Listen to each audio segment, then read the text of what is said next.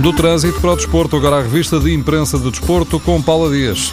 Fernando Santos queria afinar a máquina com a Inglaterra, mas o jogo valeu pelo treino defensivo. Na opinião do jornal O Jogo, a expulsão de Bruno Alves aos 35 minutos, com uma acrobacia desnecessária, reduziu quase dois terços do encontro a um festival defensivo. Foi por isso um teste incompleto, escreve o Record. Para a bola, a seleção fez em Wembley uma exibição cinzenta, faltaram ideias a Portugal e cabeça a Bruno Alves. O jornal considera que com a experiência de Bruno Alves não se admite, note-se bem, à saída do meio campo inglês, que tenha aplicado o que mais parecia um golpe de karaté a Harry Kane, acertou-lhe de raspão. Fernando Santos levou as mãos à cabeça e o caso não foi para menos. A bola fala num golpe de karaté, mas em Inglaterra o Mirror escolhe outra arte marcial, comparando a entrada de Bruno Alves a um golpe de Kung Fu. Já percebemos que Harry Kane escapou por pouco, mas o Sun diz que Bruno Alves esteve perto de acabar com o sonho europeu de Kane.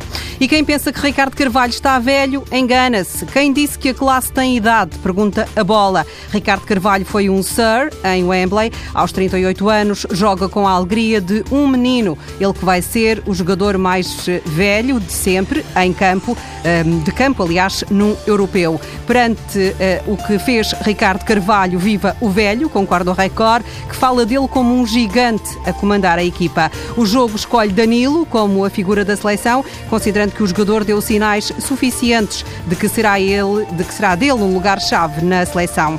O jogo de Portugal passou na TVI com comentários de Jorge Jesus. Na estreia como comentador, Jesus ainda se irritou com o selecionador inglês. A bola recupera esse momento em que Jesus critica Roy Hodgson. Está sentado no banco caladinho, não diz nada. Parece que está a ver a ópera.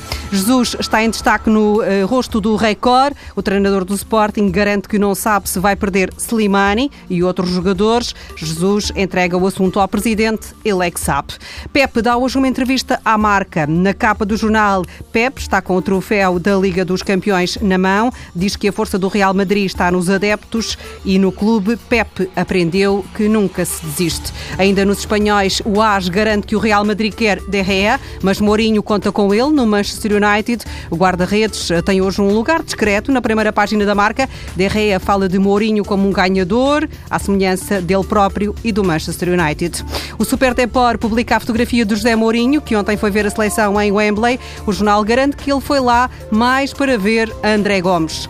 A seleção não se pode queixar da falta de apoio. Nas bancadas estiveram milhares de portugueses, imigrantes. A bola registrou também o sabor a Portugal. Um adepto, devidamente equipado com a camisola de Portugal e o cascol na cabeça, tem um cartaz: Mãe, estou aqui, faz-me uma alheira.